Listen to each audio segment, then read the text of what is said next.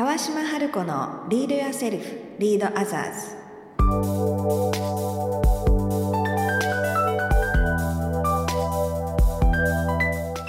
この番組は新時代を生きるリーダーのためにリーダーシップの高め方トップリーダーから学ぶマインドセットやスキル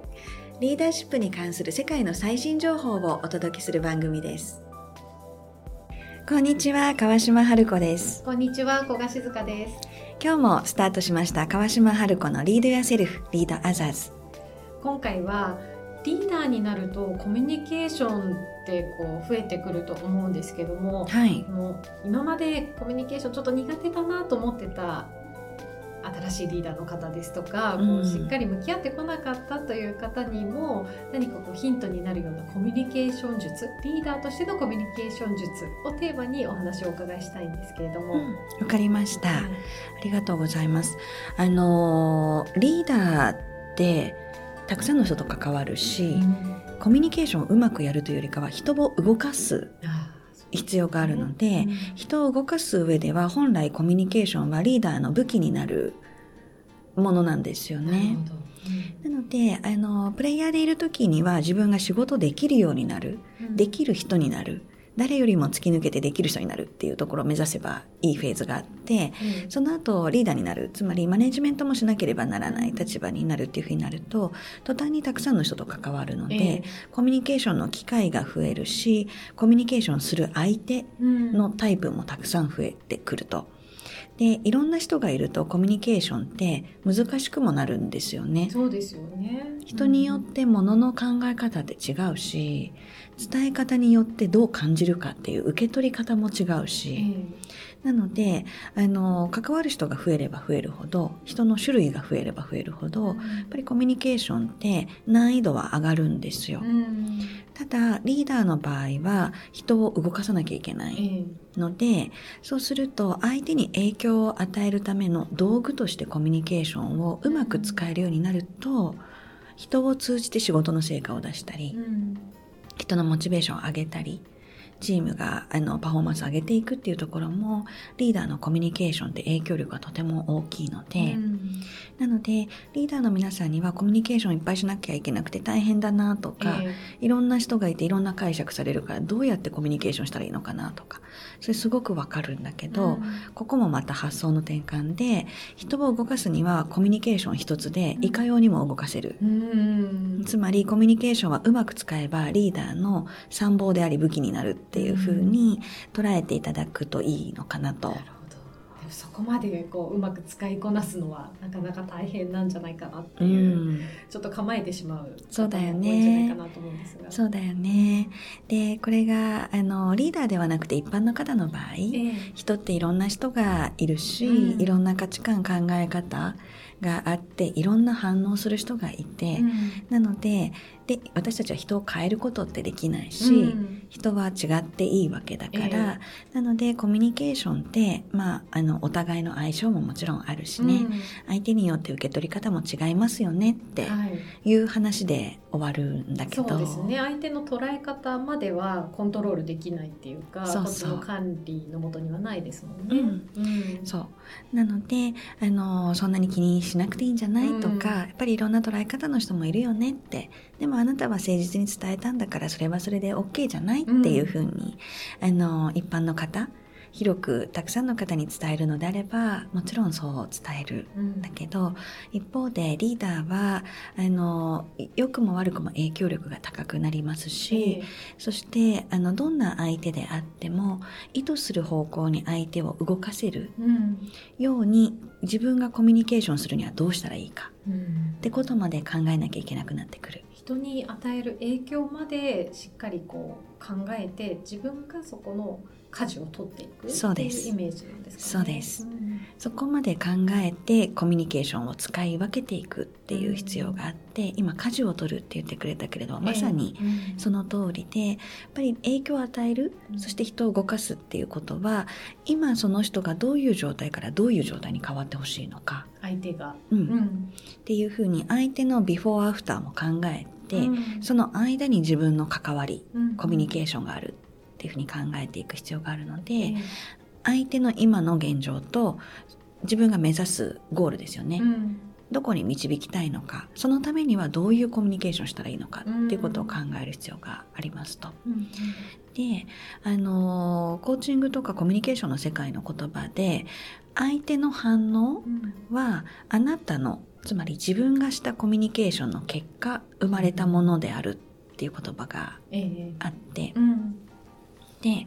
あの別の表現で言うと、うん。コミュニケーションは意図うん。ではなくて結果だよと。うん。つまり私はこうしてほしいと思ったっていう意図があったとしても、その結果相手がどう動いたかがあなたのコミュニケーションなんだよっていううん。言葉があるんですね。こういうふうにこういうつもりで伝えたのにっていう違う結果が出ていたとしても結局出ている結果が自分のコミュニケーションのなんていうんですかねそれが採点して戻ってきたそうそうそなんかう。こうテストみたいうな、んそうそうそう。そういう意味ってことですね。そうですね。うんで、なのでその日本語では意図ではなくて結果。うんで、英語だと is not intention。コミュニケーション is not intention う。んで、it is a result っていう言葉があって、つまり意図してコミュニケーション、自分がなんか言ったり伝えたりしたんだけど、うん。結局あなたのコミュニケーションはその結果どうなったかっていうのがうん。あなたのコミュニケーションとイコールなんだよ。つまり原因と結果の法則で言えば、結果を変えたければ原因になっている自分のコミュニケーションの仕方を変えれば、違う結果が導き出せるかもしれないよっええてことなんですね。結構自分のこうやり方というかコミュニケーションの方に、えー元があったっていうことなんですね。そう。そでそう伝えると、まあ、ちょっと耳が痛いなって感じる方もいらっしゃるかもしれないんですが、えただリーダーの方たちにはここに可能性があるっていうふうえにうん。思ってもらえるとすごくいいなと思っていてどういうことかというとその最初にねお話ししたやっぱり広く浅くいろんな方に伝えるとしたら人はいろいろいて、うん。考え方も受け取り方も違うからだからあなたは誠実に伝えたからそれはそれでよしなんじゃないっていうのは優しい言葉でもありあの真実でもあるんだけれども一方でそれだと相手がどう受け取ったかはもう相手に委ねられているので、うん。それ以上私たちにはなすすべはないよねうんっていうことでもあるんですよね。うんでもそうしていかないと日常生活は大変だから、うん。いちいちいちいち意図した通りに相手が動いてくれないとってなると大変なので、はい ね。でその違う反応もまた新しい発見があって面白いわけなので日常生活ではもちろんそれで OK ただしリーダーになるとなすすべないよねってなっちゃうと、うん。次の打ち手がないってことになるのでリーダーーにとってはかなり酷な話でもあるわけですよ。うんでだとするとさっきの意図ではなくて結果だよ。つまり結果を変えたいんだったらその原因になっている自分のコミュニケーションを変えてみる。違うボールを投げてみれば違う結果を作れるかもしれないよっていうのはそこにも可能性が眠ってるわけですよね。うんそうですね。うん、っていうふうに考えるとリーダーの方たちはあのリーダーになるとヒューマンスキルっていうところ、うん。ヒューマンスキルって対人関係の構築能力とか、ええ。人とのコミュニケーションうん。の力なんですけれどもリーダーになるとプレイヤーからリーダーってことは、うん。人と関わって人を通じて成果を出すうん。のでヒューマンスキルを高める必要があるんですけど、うん。もし今自分がリーダーという立場になって、うん。たくさんの人を率いたり導いたりコミュニケーションするっていう立場になった時に自分の思った通りの結果になかなかならないな、うん。自分つまり言い換えると自分のコミュニケーションの仕方に限界を感じ始めてるな、結構しんどいなっていう方はやっぱり次の飛躍のチャンスが来ているってことなんですね。でひつまりどういうことかというとそのヒューマンスキルをさらにレベルの高いヒューマンスキルをうん搭載するチャンスが来たっていう、うんそれはチャンスなんですね。うんうんことですね。でコミュニケーションの仕方を変えれば自分の意図した結果につながるかもしれないうん今うまい結果が出てなかったとしても違う結果が作れるかもしれないってことはコミュニケーションの幅を持てばいいわけですよね。うん今まで直球の剛速球しかい一種類しか持ってませんでしたっていうええ。人の場合には変化球も持てばいいかもしれないしなんかフェイクのボールを持ってもいいかもしれない。そのう持ってもいいかもしれない。出せばいいわけですね。でさらに言うと仕事上のコミュニケーションは自分がコミュニケーションするっていう直接的なコミュニケーションだけじゃなくてえ間接的に違う人に登場してもらうっていうコミュニケーションも手法としては使えるわけですよ。うんなのでで考えるとたくさん方法はまだあるんだって考えればやっぱりそこは可能性でありチャンスが増えるってことなんですよね。そのコミュニケーションの幅みたいなのはリーダーの方はどうやってこう増やしていけばいいんでしょうね、うん、その引き出し。ね、はい。で、あの今お話ししたように直球得意な人、うん、変化球得意な人、論理的に話すのが得意な人、うん、こうエモーショナルに人の感情を鼓舞するのが得意な人とかっていうふうに、まずやっぱり本人が得意なチャンネルってあるんですよ。はいなので自分が得意なチャンネルどこかっていうのはまずは自己分析で知っておくといいですよね。うん、エモーショナルに人のモチベーションをこう鼓舞していくっていうのが得意な人の場合、うん、違う球で言えばロジカルに論理的に伝えるっていうことを持つだけで、うん、2種類全く違うチャンネルを持つことができますよね。うんというふうに自分のホームポジションがどこでで自分が今まで自分の得意なやっぱり利き腕でボール投げたくなっちゃうから、うん、利き腕でのコミュニケーションじゃないところの幅を広げようっていうところは違うタイプを広げるっていうのが一つやり方が。なるほど違うタイプを探ってみる。うん、うん、ありますね。うん、でもう一つは部下の方をあの分析できる目線を持つといいんですけれども、分析、うん、例えば、えー、部下の人が今モチベーションが下がってるからモチベーションを上げたいなっていうのが目指す姿だとすると、うん、部下がどういうことでモチベーションが上がるタイプなのかによって、ここで入れていくべきコミュニケーションって変わる。ん。ですよね。なので何をやればいいかがクリアになるとモチベーションが上がる人もいれば、うんつまりこうクリアに見えない、うん、不確実な状態だと何やっていいかわからないから動けなくなっちゃう。っていうタイプの部下なのか、うん、あるいはこれをするとあなたすごくこんな風に成長できるよっていう風に、未来の自分の姿がクリアに見えたらよしやってやろうっていう風にモチベーションが上がるタイプもいればこれをすることによってチームみんなのに貢献度が高いんだよっていう人への貢献っていうところがパワーが出る人なのか。とかっていうふうに、やっぱり人によってもモチベーションのスイッチって違ったりするので、はい、なのでこれは事例としてモチベーションなんだけれども、うん、ビフォーアフターでモチベーションを引き上げたい引き出したいっていう時にはじゃあどこのスイッチを押せば、うん、この人はモチベーションが上がるのかとかっていうのも、うん、部下のタイプによって押すべきスイッチ、取るべきコミュニケーションって違う。なるほど。ので部下を分析できる、うん、あるいは現状を分析してビフォーアフターを自分の中で描けるようにしてみるっていうのは、あの一ついいトレーニングなんじゃないかなと思いますね。うん。うん、他にも何かこうありますか？例えばなんかやっぱりこうどうしても自分のその得意な方、うんうん、コミュニケーションの方のことね。に寄ってしまう場合にこう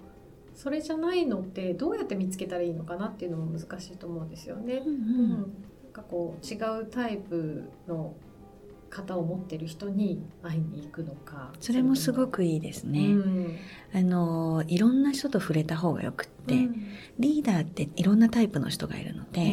ー、いろんなタイプの人がいるってことはいろんなタイプのコミュニケーションの仕方で人を動かしてるリーダーがいるってことですよね、うん、そうすると自分が得意なコミュニケーションのタイプで人を動かすっていうことは自分のやり方でできるけれども自分と違うタイプの人はどういうコミュニケーションを通じてどういうふうに人を動かしているのかなって観察するっていうのはすごくよくて。でそうすると幅を広げようと思うと自分と違うタイプの人、うん、どっちかっていうと自分から遠いタイプの人とか、うん、自分にはそれできないかもなって思えるような遠いタイプの人もサンプルになるので、うん、まず観察してみるというのはすごくいいことです。であのリーダーは演じ分けられる人ほどいいリーダーだっていうふうに言ってた経営者の方がいて、で、これは、あの、オーセンティックリーダーシップとまた違う考え方で自分らしいその人らしさが見えることによって人はその人を信頼するよっていうのがオーセンティックリーダーシップなんだけれども、うん、一方でパフォーマンスとしてその場に応じていろんな顔を見せたりいろんなコミュニケーションのボールを使い分けられる人が卓越したリーダーになるんだっていう考え方を持っている経営者の方もいて、それも一理あるなと思うんですよ。で、その経営者の方は、あの、自分の例で話されていたのは、あえて怒ることもするし、うん、あえて、あの、すごく落ち込むこともすると。部下の前で。で本当は怒ってない。演技なんですね。そう本当は怒ってないんだけれども部下を鼓舞させるために、うんあえてすごく怖い顔つきで叱る、うんまあ、すごく怒ってるように見せるっていうこともしたり、うんあるいはどれだけのことをしたのかを分からせるために、うんあえてひどく落胆するっていう姿を見せることもすると。うんであの本当は器の大きい人なのでそんなちっちゃなことでカリカリして感情的にはならないし、うん。落胆すると経営者なので次の手はすぐ考えるうん。わけなんだけれどもあえてそこを自分が表現するつまりうん。コミュニケーションとしてそれをすることによって部下の何を想起させたいのか、うん。何を引き出したいのかっていうことを考えて自分のコミュニケーションを演じ分けるってその人は言ってたんだけれども、つまり使い分けるええ。ことをすると。なので本当の自分はこうなんだけど、うん。相手にこうさせたいがためにあえてこうしますっていうコミュニケーションの仕方も、一つリーダーとか上司にとっては、うん。ツールとして幅の一つとして持ってもいいっていうのは、ん。新しい視点として持ってもいいかなと思いますね。うん。そしてその結果相手が部下がどう動いたかっていうその結果によって自分のそのコミュニケーションが正解だったのかそう。だったかっていうのをまたこう見ていけばいいっていうことなんですかね。そうですそうです。なのでそこは方程式なので、うん。要するに結果が出たっていうその結果がどうだったかっていうのは、答え合わせとしてはうん。すぐわかるわけですよね。なのでそれが正解だったのかそうじゃなかったのか。うん。でできたらそのコミュニケーションした結果をまた振り返って分析するっていうこともうん。定期的にやってもらえると、うん。持ち手が増えてきますよね。そうですよね。こういうシーンでこういう相手にこういうことをしたらこうなったと。うんということはこういうシーンの場合はこうした方がいいかもしれない。うんっていうふうに持ち手とシチュエーションと相手っていうところで、うん自分が分析をしていけばそこでどんどんサンプルと知見が溜まっていくので、繰り出せるものがたくさん増えてくるし、うん繊細な調整ができますよね。うん、そうですね。うんとかっていうふうにしてあのコミュニケーションの幅と、うんあとは使い分けの判断の軸みたいなものを増やしていっていただけると、うん面白くなってくるんじゃないかなと思います。なるほど面白くなってくるレベルまで 行きたいですよね。うん、コミュニケーションはね武器だっていうことですね。そうそう。で、全員ね、生まれながらにコミュニケーション卓越してたわけじゃないので、うんリーダーって。だからみんな、一時までは自分の得意なやり方でやって、そこで限界を超えたら、うん。やっぱり先人がたくさんの研究と失敗の積み重ねの中で、いろんなコミュニケーションのスキルとか、うん。あの人間の心理みたいなものを分かるようなものを作ってくれているので、はい。自分の世界の外側にあるものを学んだり、うん。参考にしたりしながら新しいスタイルを作っていくっていうフェーズが必ずあって、でそしたらそれを新しいものを掴んだら実践でやってみるってフェーズがあって、そこにはうまくいったり思うようにいかなかったり両方あるんだけど、うん。ここはやっぱりトライアンドエラーで、うん。そこからこうサイクルをね PDCA のサイクルを回していくことによって、コミュニケーションが武器だっていうところまでいく、なのでこううん螺旋状に回っていくので、うん。上昇していくってことですね。なので一足飛びにコミュニケーションは武器だって思えなくてももちろんよくて、うん。みんなここの螺旋階段を登っていくので、うんなので今限界に達したなという人は螺旋階段の1段階を終えて次のクールに入ったなと。え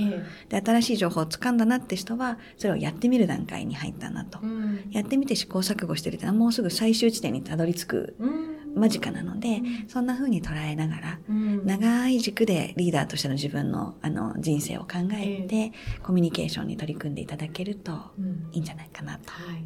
思います。今日の話はもしかするとこうちょっと耳の痛い方もいたかもしれないですけれども、うんその自分がこう伝えていることで思うように人が動いてくれないとか思うような結果が出ないっていう場合は自分のコミュニケーションの仕方を見直して引き出しを増やしていったらいいよというね、そういうヒントをいただきました。はい。はい、ということで今日はコミュニケーションは意図ではなくて結果である。そしてリーダーにとってコミュニケーションは武器であるというお話をさせていただきました。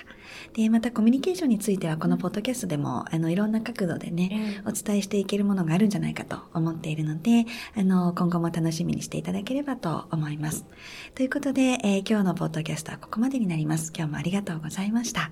川島春子のリードやセルフ、リードアザーズ。ではまた。